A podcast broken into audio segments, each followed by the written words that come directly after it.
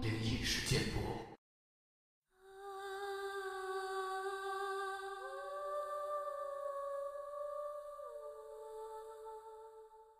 嗨，你好，欢迎来到今天的奇闻事件部，我是主播莫大人。Hello，大家晚上好，我是陈默。哎，陈默，今天呢，你给大家准备了一个什么样的故事呢？今天这个内容其实还是之前嗯那个恐怖在线的一个素材啊。嗯然后呃，不知道大家有没有去过灵堂？我去过，因为之前也参加过，就是亲戚的这个葬礼嘛。嗯，是的，就像我们这种年纪，可能或多或少都有就参加过，包括有嗯去过这个殡仪馆啊。对对对，然后呃，今天要分享的这个故事，其实也是在读的时候才发现，就是殡仪馆其实晚上是不能有这个家属在里面守夜的。但是，哦，对，但是为什么今天这个殡仪馆当中有一个男人独自在那里呢？来听一下今天的故事。好的，来听一听不一样的灵堂的经历。本个案经历者是以前在香港九龙区某殡仪馆工作多年的一位清洁大婶。该殡仪馆已在2012年2月29日因与政府约满而结业。转述者张先生说，大婶在讲述时，不断强调着绝无虚假，而且这件事是她在殡仪馆工作的十几年时间里遇到的印象最深刻的一件事。事件发生在大婶进入殡仪行业不久的一个晚上。当晚，有一位女仙人在这里的某间灵堂出殡，因为采用的是道教的超度法事，所以过程中有破地狱的仪式。而大婶的工作，除了所有仪式结束后把灵堂收拾干净外，还会与其他同事一起，在大约凌晨时分，殡仪馆收工锁门前巡视一遍各个楼层。虽说是殡仪馆员工，但因为从事的主要是清洁工作，所以出殡的仙人是什么背景？往生的原因是什么？大神也不会特别留意。以上为背景。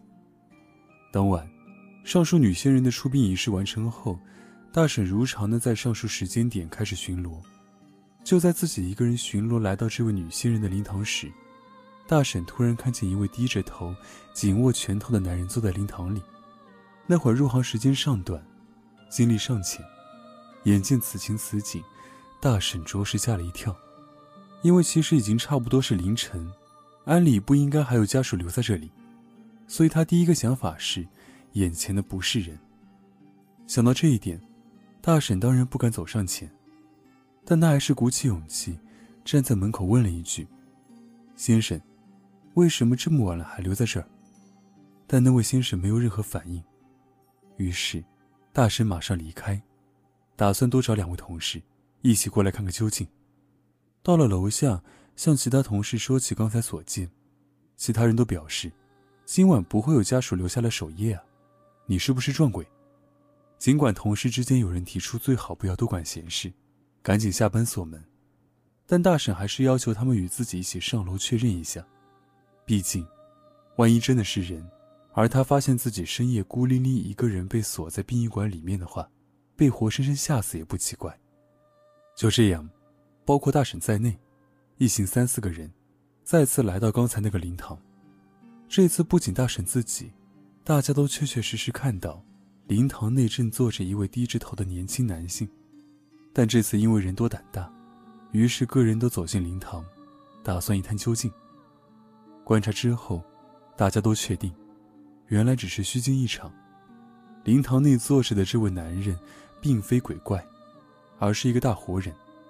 以下简称 A，但大家不禁疑惑：现在三更半夜，新人的家属都离开了，为什么会有这样一个低着头、紧握拳头的人坐在这里？其中一位同事问 A：“ 先生，现在已经很晚了，你为什么坐在这里呢？是不是有什么需要帮忙？”就这样问了三四次，A 并没有回答这个问题，但他自言自语地重复着一句话。我一定会回来找你的，我一定会回来找你的。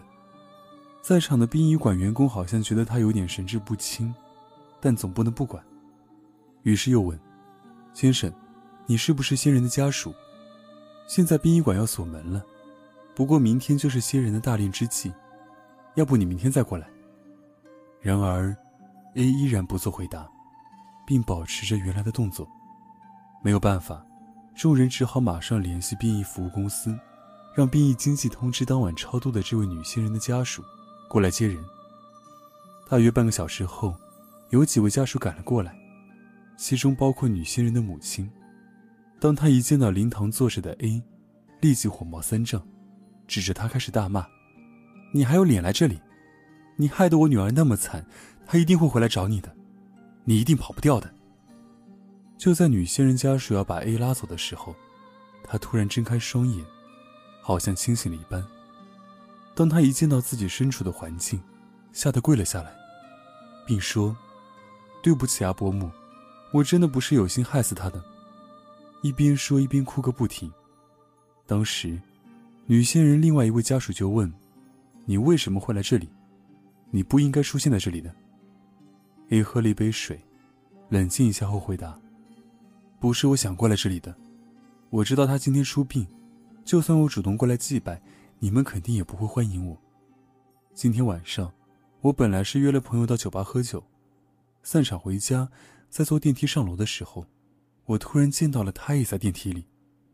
不知道是不是因为过分害怕，后面自己好像失去了意识，醒来的时候就已经身处这里，并看到你们。我现在还是很害怕，也不敢回家了，不知道可以去哪里。虽说这样，但殡仪馆毕竟不能留他过夜，所以最终还是劝服了个人尽快离开。第二天，大婶跟其他同事提起昨晚所见所闻的时候。有知情的同事说，女仙人其实是跳楼自杀的。听说当时已经怀有身孕，就这样一尸两命，真的惨。说到这里，这个个案已经接近尾声。不过大婶提到，整件事情最离奇的情节，发生在六个月后。原来，上文提到的 A，在六个月后，也跳楼自杀了，而且 A 出殡的地点。同样是这间殡仪馆，并且连举行仪式的灵堂也是同一间。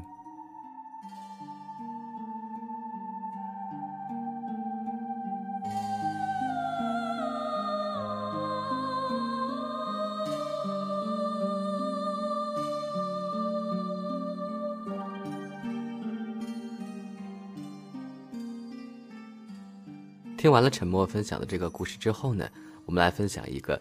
网友分享的故事。苏慈听我妈说过一件发生在她同事儿子身上的事儿。他同事的儿子，简称 K 吧。K 从小长得很好看，后来长到五岁左右，一个算命的先生说，这孩子长得太好看，特别是男孩子，长得过于秀气，这样是养不大的，除非受一次伤。在身上留下一个疤痕。他同事听了半信半疑，周围的人也说那人胡说八道呢，所以根本没把这话当回事儿。有一天，K 从幼儿园回家，非要去岔路口旁边的花园里玩，他爷爷拗不过，就答应了。玩到差不多天都黑了才回去。当天晚上十二点吧。K 突然从床上坐起来，推他妈妈，并且指着被子的上方说：“妈妈，这两个叔叔管我要钱，他们好可怜，穿的好破呀，好几天没吃饭了，你帮帮他们吧。”他妈妈本来睡眼惺忪的，听完儿子说的话，汗毛孔都张开了，汗毛都立了起来，险些叫出声。而且孩子爸爸那天还不在家，就只有他们母子和公婆四人。他妈妈听说鬼怕脏话，就壮着胆子对被子上方破口大骂。孩子看自己妈妈的样子那么凶悍，就吓哭了。边哭还边说：“妈妈，你别骂了，叔叔们都被你吓跑了。”他妈听了这话才松了口气，但是。一夜未眠。第二天晚上，K 妈把 K 哄睡了以后，自己准备去洗手间，然后也睡觉了。谁知等他从洗手间回来，才发现 K 正兴奋的在床上跳来跳去呢，还嘻嘻哈哈的笑，嘴里还说：“叔叔你讨厌耍赖。”K 妈的脑子一下就炸了，头皮发麻，差点跪地上。K 还不以为意，叫妈妈一起过来玩。K 妈突然抄起桌子上的东西往床上扔去，又是恶狠狠的骂脏话。过了一会儿吧，K 也安静了下来，但是眼珠子就直勾勾的看着自己，并不说话。K 妈以为是孩子被吓到了，就安慰他睡觉，自己开着灯坐在一边，衣服都被冷汗打湿了。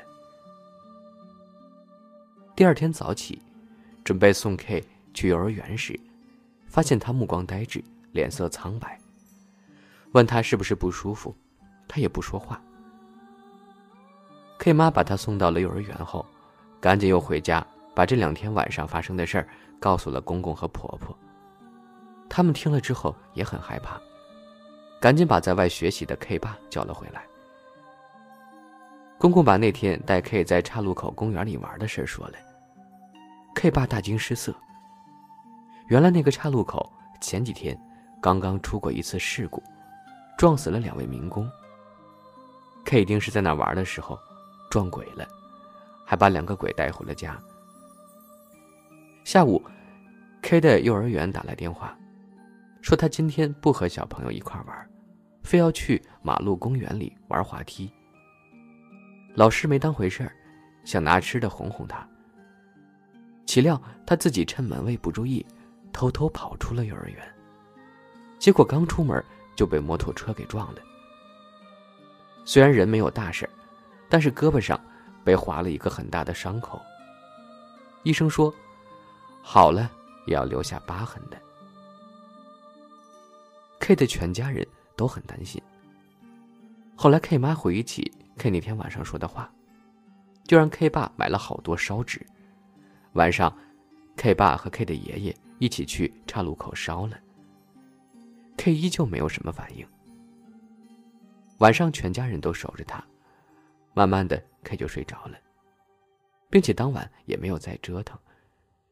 家里人可算是松了口气。第二天，K 很早就醒了，整个人也恢复了从前的活泼。K 妈很紧张的问他。昨晚上感觉怎么样？K 说好像做了个很长的梦，不过那两个陪他玩的叔叔要走了。昨天他们拿了两个小盒子，对 K 说：“钱够了，他们可以离开了。”后来 K 妈才知道，那两个小盒子就是骨灰盒，盒子里都是纸钱。这个事情也是我妈和我爸聊天时，我无意中听到的。当时我也刚上初中呢，听了这事儿，晚上都睡不着觉了。直到现在夜里醒来，想起这件事儿，心里还是毛毛的。因为就发生在身边人的身上，所以觉得无比真实。谢华俊，他说：“我来说一个吧。小时候家门口有一个老奶奶炸豆干的，一块钱四块豆干。”她和她老公两个人一起住，两层，上楼的楼梯就是那种扶梯架上去的，很不稳。两个人都七八十岁了，每天早上她都会五点起来磨锅底。到我读小学时，她老公爬二楼时摔碎了坐骨的骨头，没两天就死了，剩下她一个人，没有了子女关心，郁郁寡欢。半个月之后，也走了。大概过了两三个月吧。有一天早上，我早起上学去，大概是五点半出门，想着先去学校打打球。经过他家门口时，看到他正低着头在磨锅呢，顺口说了声“老母早”。他停下了手中的动作，但没有抬头。我以为他听见了，就走了。走出去大概两三百米远吧，我突然想起来什么。他不是都死了几个月了吗？想到这儿，我不敢回头，猛冲的跑去了学校，浑身都被汗湿透了。